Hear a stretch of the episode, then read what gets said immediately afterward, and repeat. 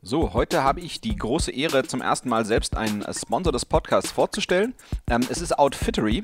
Ähm, es ist ein großartiger Service ähm, im Curated Shopping-Bereich. Es geht im Prinzip darum, äh, dass man eben nicht wie in einem normalen Online-Shop alleine gelassen wird und zwischen Zehntausenden von Produkten die Auswahl hat, sondern dass einem eben geholfen wird bei der Auswahl der Produkte. Ähm, in dem Fall ist es eben herrlich, weil ich äh, grundsätzlich erstmal eine positive Konnotation gegenüber der Firma habe. Die Gründerin Julia Bösch und Anna Alex äh, kenne ich selbst aus der gemeinsamen Zeit bei der Rocket.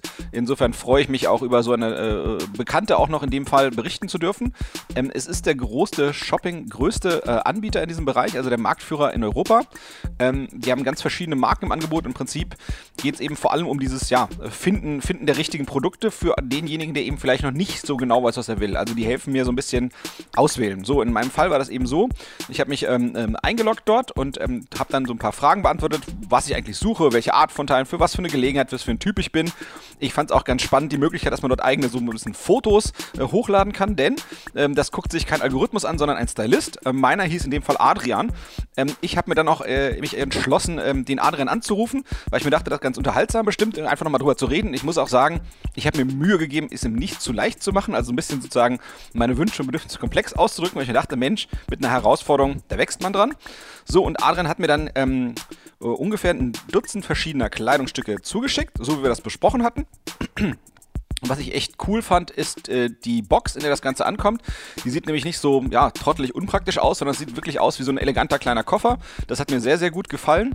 Ähm, ich habe dann drei von den Kleidungsstücken behalten ähm, und den Rest habe ich zurückgeschickt. Und was ich eben auch wieder gut fand bei den Zurückschicken, was sehr einfach war, ist, es waren sogar sozusagen die, die, die Tesa-Kleber da, um die Box wieder genauso zu verschließen und eben sogar eine Anleitung, wo man am besten diese Kleber anbringt.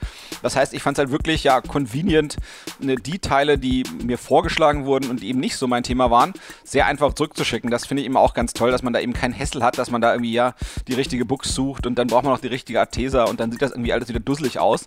Sondern das fand ich extrem gut und schlank organisiert. Und was ich eben auch spannend war, fand, ähm, ist, wie von mir abgefragt wurde, das Feedback zu den einzelnen Teilen, damit man eben, äh, wenn ich das wieder nutze, den Service, eben ein bisschen was über mich gelernt hat ähm, und dann eben was loslegen kann. So, insofern, wenn ich beim nächsten Rockstars Festival euch besonders schick rüberkomme, sprecht mich ruhig darauf an, welches Kleidungsstück euch gefällt und ich verrate euch dann eine Persona, ob genau das vielleicht von Outfittery bekommt. So, wichtigstes ähm, hinten raus, selbstverständlich. Wer das ausprobieren möchte und ein Neukunde ist, der hat einen Gutscheincode, den wir hier mit rausgeben. Der ist für 25 Euro für den ersten Einkauf. Man geht dann auf outfittery.de slash askomr und dann ist man mit 25 Euro günstiger dabei als sonst und brauchst noch den Code eingeben AskOMR. Also das könnt ihr euch bestimmt sehr einfach merken. Ja, ich bin gespannt, ob es euch genauso gefällt wie mir. Gebt mir gerne Feedback. Ähm, ich finde den Service hervorragend. Insofern vielen Dank fürs Sponsoring und vielen Dank, dass ich das mal ausprobieren durfte. Ask OMR. Du fragst, wir antworten. So, herzlich willkommen zur achten Folge Ask OMR.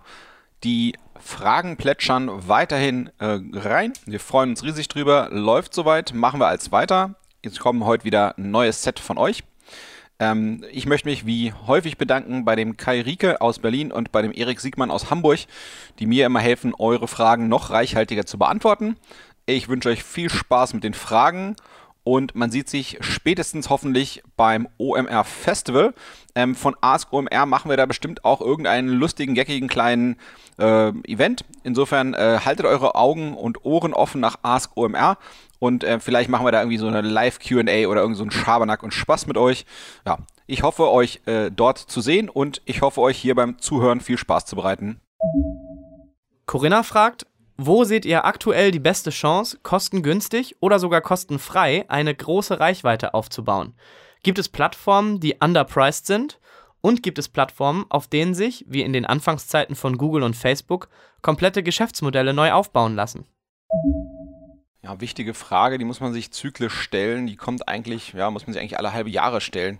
Die hat sehr viel Grund, äh, gibt es meiner Meinung nach auch diese Frage zu stellen. Das eine Ding ist, dass erstmal Online-Werbung immer noch nicht so richtig akzeptiert wird. Ich packe euch da Links in die Show Notes. Da gab es gerade erst wieder eine frische Studie, äh, dass eben ja Digitalwerbung noch immer in den Augen vieler User stinkt.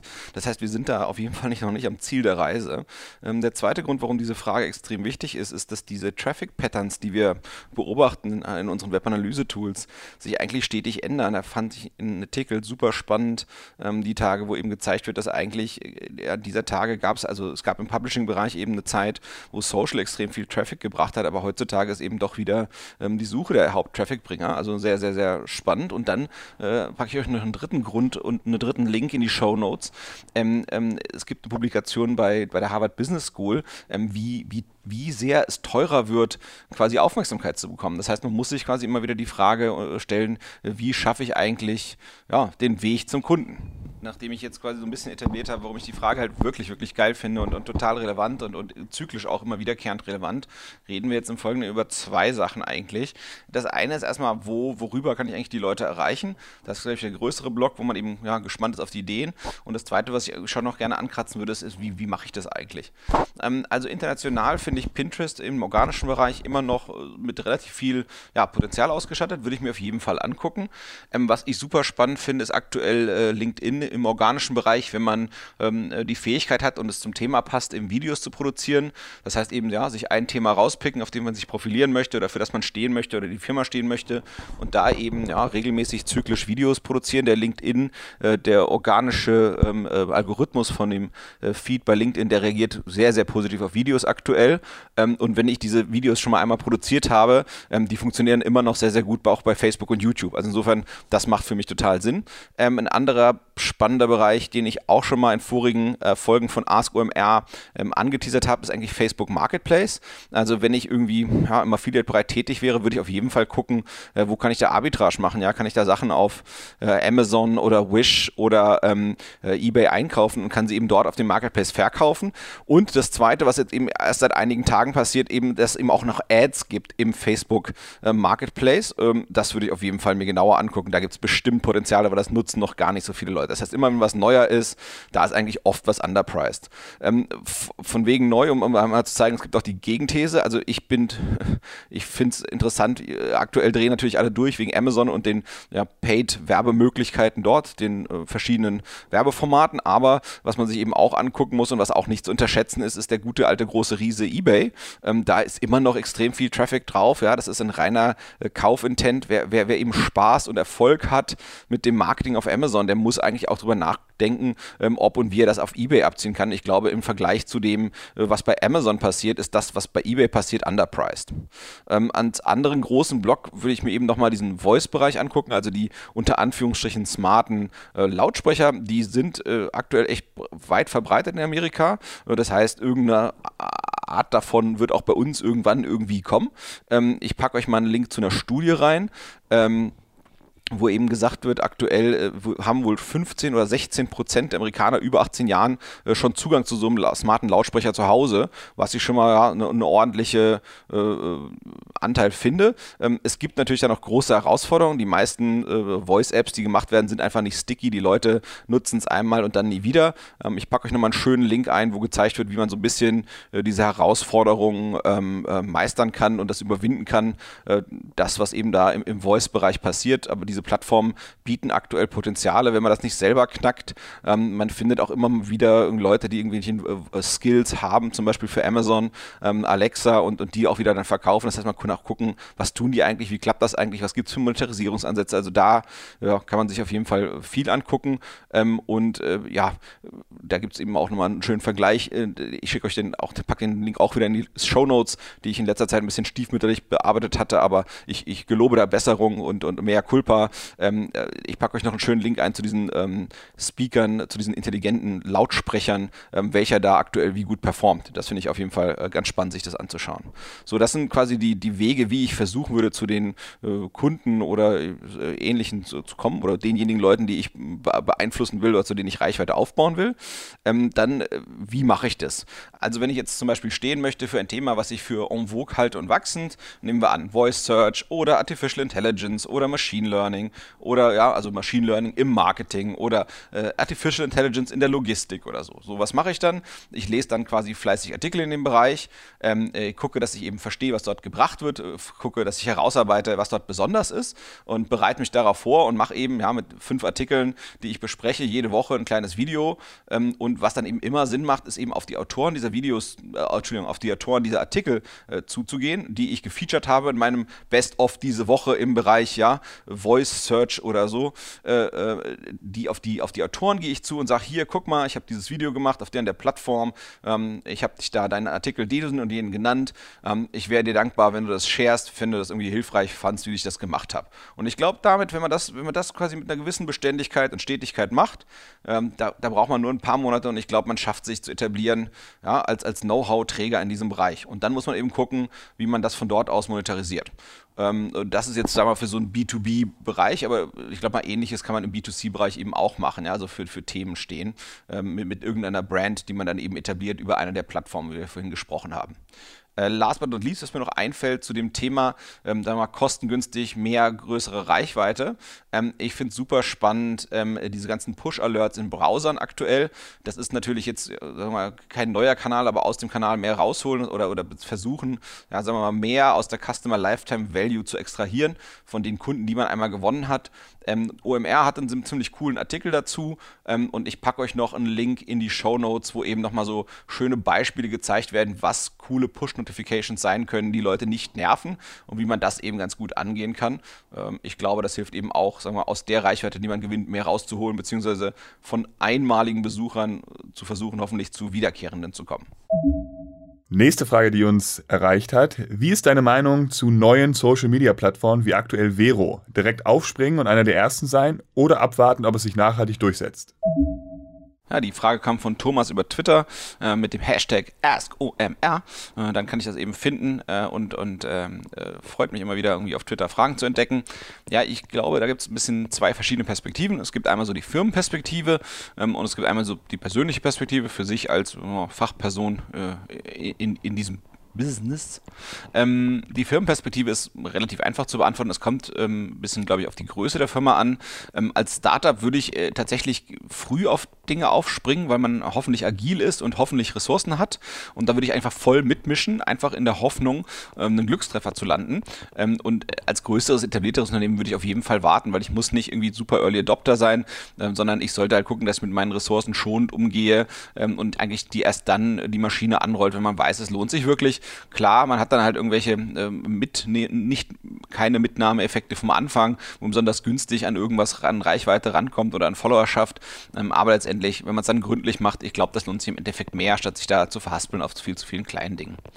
Die persönliche Perspektive sieht ein Ticken anders aus in meinen Augen. Ähm, ich persönlich mag Dinge ausprobieren. Ähm, ich würde immer gerne verstehen, wenn irgendwas anfängt zu hypen, was ist das eigentlich? Was macht das anders äh, zu durchdringen?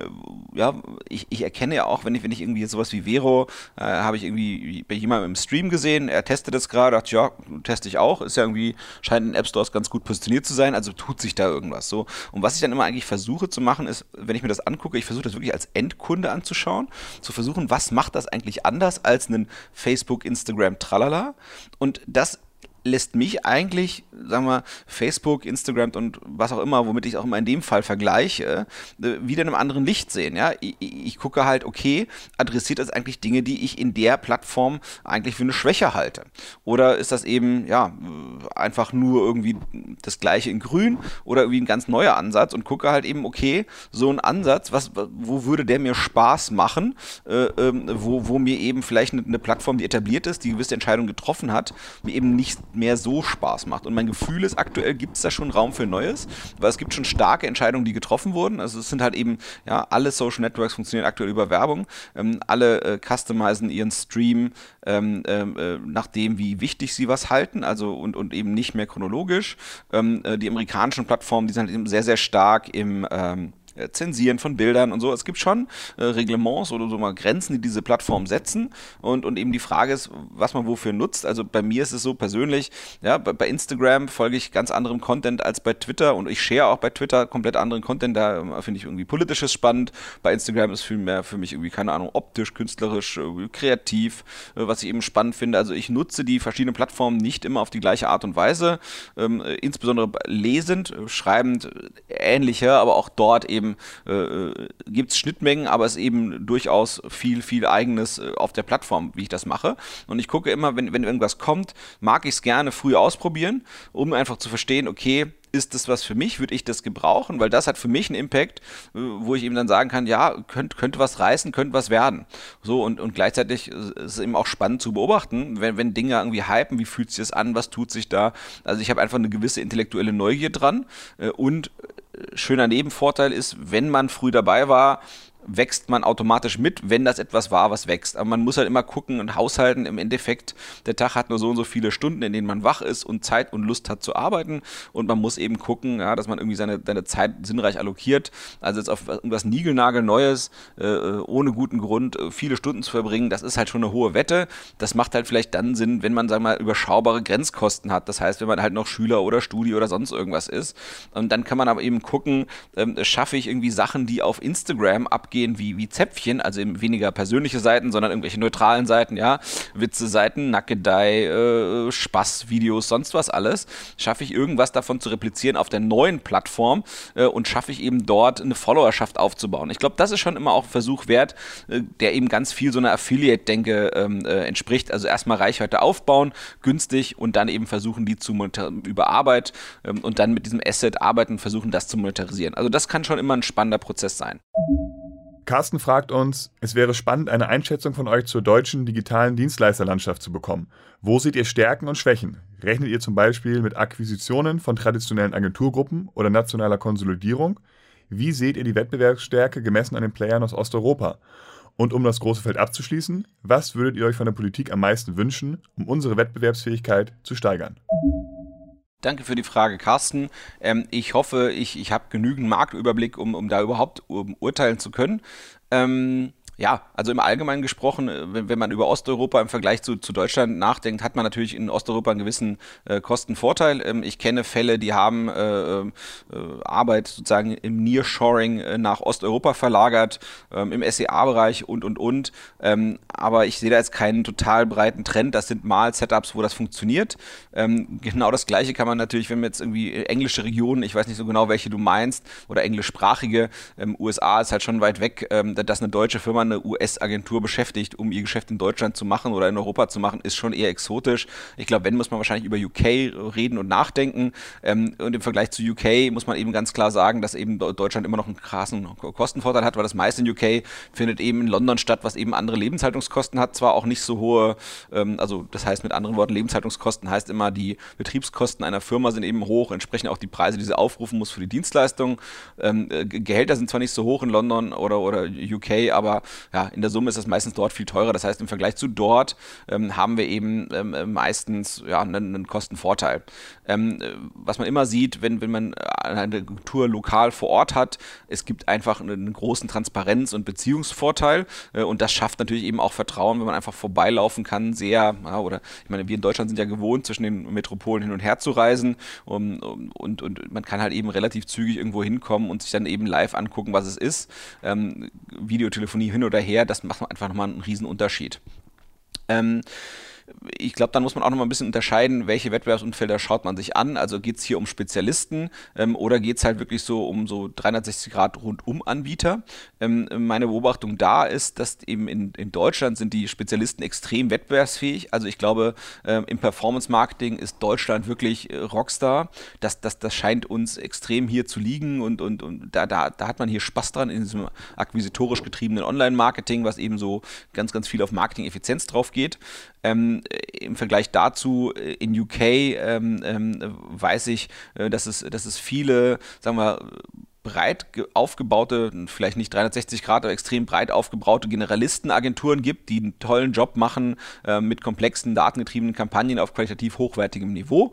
Ähm, entsprechend ist meine Beobachtung, dass in ähm, UK äh, sagen wir, die Spezialisten nicht so sehr äh, äh, äh präsent sind äh, wie hier äh, im deutschsprachigen Raum, weil eben die Generalisten einfach sehr, sehr gut sind in UK. So das so ein bisschen so im Vergleich, das anzugucken. Ähm, was, was mir dazu immer eigentlich einfällt, ist so ein bisschen das Berlin-Ding. Ich, ich, ich weiß nicht, wo in, in, in, in Deutschland du hockst, aber ähm, Berlin hat ja ein bisschen eine Sonderrolle von den deutschen Städten. Ähm, ähm, es gibt hier etwas, was es sonst so in der Art nicht gibt, in meinen Augen irgendwo in Europa, außer vielleicht in London. Ähm, du hast hier eine extrem hohe Verfügbarkeit von Muttersprachlern ähm, bei überschaubaren Lebenshaltungskosten. Das heißt, es ist wirklich aus Berlin extrem effizient, äh, multilinguale, internationale äh, Marketingbemühungen zu betreiben, ähm, weil, weil die Leute hier in Berlin äh, als erster deutscher Stadt leben können und zwar ganz gemütlich leben können, ohne sich jemands Mühe zu geben, Deutsch zu sprechen. Ob das jetzt nur ja, politisch, ethisch, moralisch oder wie auch immer das Richtige ist, weiß ich nicht, aber du findest einfach eben äh, Leute aus aller Herren europäischer und anderer Länder ähm, und kannst eben alle an einem Ort in einem äh, Raum haben und das schafft äh, Möglichkeiten, die es sonst nicht gibt, die es sonst eigentlich so vergleichbar in meinen Augen nur in London gibt, aber dann eben mit ganz anderer äh, Kostenstruktur. Und das ist eben was ganz Spannendes, äh, was eben ja so ein Steckenpferd von, von Deutschland sein könnte im Vergleich oder im Vergleich zu eben anderen Ländern äh, in Europa. Auch in Osteuropa selbstverständlich. Ähm, ja, dann vielleicht noch ein Gedanke dazu im, im, Agenturbereich. Da hat sich ja so ein bisschen äh, Spannendes getan die letzten Jahre. Es gibt ja noch ganz viele so, sogenannte Buy-and-Build-Konstrukte, wo eben äh, Private Equity-Firmen ähm, äh, Kapital zur Verfügung gestellt haben und aus vielen kleinen Agenturen äh, versucht haben, größere Digitalagenturen zu bauen. Ähm, ich glaube, das erste, was mir bewusst ist, ist die UDG. Ähm, äh, dann gibt es eben die Performance Interactive Alliance, PIA, äh, die ganz, die, deren, die zum Großteil aus Performance Marketing äh, bestand. Ähm, dann gibt es noch so ein Konstrukt, ähm, dessen Name gerade nicht parat ist, was eben ganz vieles im E-Commerce zusammengestellt hat. Äh, dann gibt es ein weiteres solches Konstrukt, ähm, was viele Agenturen aus Holland und einige aus Deutschland versucht zusammenzuführen. Also es sind oft ja sieben, acht, neun, zehn Agenturen, wo dann versucht wird, eine draus zu machen. Dieser Trend hat natürlich die deutsche Agenturlandschaft verändert, aber im Endeffekt, äh, ich sehe jetzt sozusagen diese, diese Theorie, dass das funktioniert, sehe ich noch nicht ganz gegeben. Ähm, äh, Private Equity Unternehmen versuchen letztendlich eine Rendite zu erwirtschaften. Das heißt, die versuchen halt zu einem gewissen Multiple-Preis ähm, Agenturen zu kaufen, kleinere Agenturen zusammenzukaufen und dann die große irgendwann zu verkaufen. Also die machen das ja nicht, um, um jetzt irgendeine Vision zu erfüllen, inhaltliche, sondern weil sie sagen, da, da kann man irgendwie einen, einen mehr äh, Geld verdienen. Das heißt, die müssen eben gucken, dass da eine, eine Zusammenwachsen geschieht und dass da eben auch eine Synergie im besten Falle entsteht und das Ding als eines funktioniert und dann wieder auch eben veräußert wird. Und was ich eben so ein bisschen, was mir unklar ist, was das bedeutet, ist eben, dass noch keines dieser Buy-and-Build-Konstrukte ist dann wirklich veräußert worden. Das heißt, es besteht noch Glaube an diese Konstrukte, dass die Sinn machen, ähm, weil sie werden noch gemacht und ich, ich, ich kenne andere Versuche, äh, die noch stattfinden oder unlängst stattfanden. Das heißt, es können auch noch solche Konstrukte zustande kommen. Aber mir ist eben nicht so ganz klar, was da das Endgame ist. Also die müssen ja irgendwo dran dann wieder weiterverkauft werden. Und dafür habe ich halt noch kein Beispiel gesehen. Das finde ich so ein bisschen so, das ist für mich noch so ein offenes Fragezeichen, weil wir da einfach den, den großen, großen Trend in der Veränderung der Agenturlandschaft hatten. Aber das, was danach damit passiert, das ist eben noch nicht passiert. So, das Role Model dafür fehlt noch und geschweige denn, äh, dass quasi alle diese Pläne, die dort geschmiedet wurden, aufgehen. Es, gibt, ach, es gab noch einen Zusammenschluss von, von ehemals freien Agenturen zu einer äh, unter einem Brandname einer vergangenen. Also da gibt es wirklich ganz viele solche Agenturzusammenschlüsse, aber wie gesagt, das, das aus einer davon etwas sich ergeben hat, ist noch nicht passiert. Insofern, da wird sich sicherlich noch was tun und dann wird sich zeigen, ob das eine pfiffige Strategie oder eben ein mutiger Versuch war. Ähm, was die Politik angeht, fällt mir ehrlich gesagt nur ein einziges Ding ein. An sich passt das, glaube ich. Ähm, was, was eigentlich gut gewesen wäre, äh, wenn man dieses oh, ulkige, schräge und, und, und, und wirklich zerstörerische äh, Datenschutzgesetz, was da jetzt die EU auf den Weg gebracht hat, diese E-Privacy-Verordnung, wenn man die verhindert hätte. Ähm, dazu gab es den OMR-Podcast Nummer 122 mit dem Florian Heinemann und dem Philipp Westermeier. Ähm, die kann ich dazu empfehlen anzuhören. Ähm, ich glaube, das wird äh, Deutschland und Europa massiv schaden, äh, diese Verordnung, wenn die so umgesetzt wird, wie sie es gerade sich droht zu passieren. Also das hätte man verhindern können und der Rest, glaube ich, kriegt, kriegt die, der digitale Sektor äh, selbst ganz gut hin. Das war die achte Folge von Ask OMR. Ähm, eure Fragen hat beantwortet meine Wenigkeit. Ich heiße André Alper. Wir wünschen uns immer wieder neue Fragen. Ihr habt dafür verschiedene Wege. Äh, Slack ist ein ganz bequemer, berühmter. Twitter gerne, E-Mail. Es gibt verschiedene Möglichkeiten. Schickt uns Fragen gerne mit sehr konkreten und praktischen Beispielen. Wir versuchen so gut wie möglich weiterzuhelfen. Bis bald.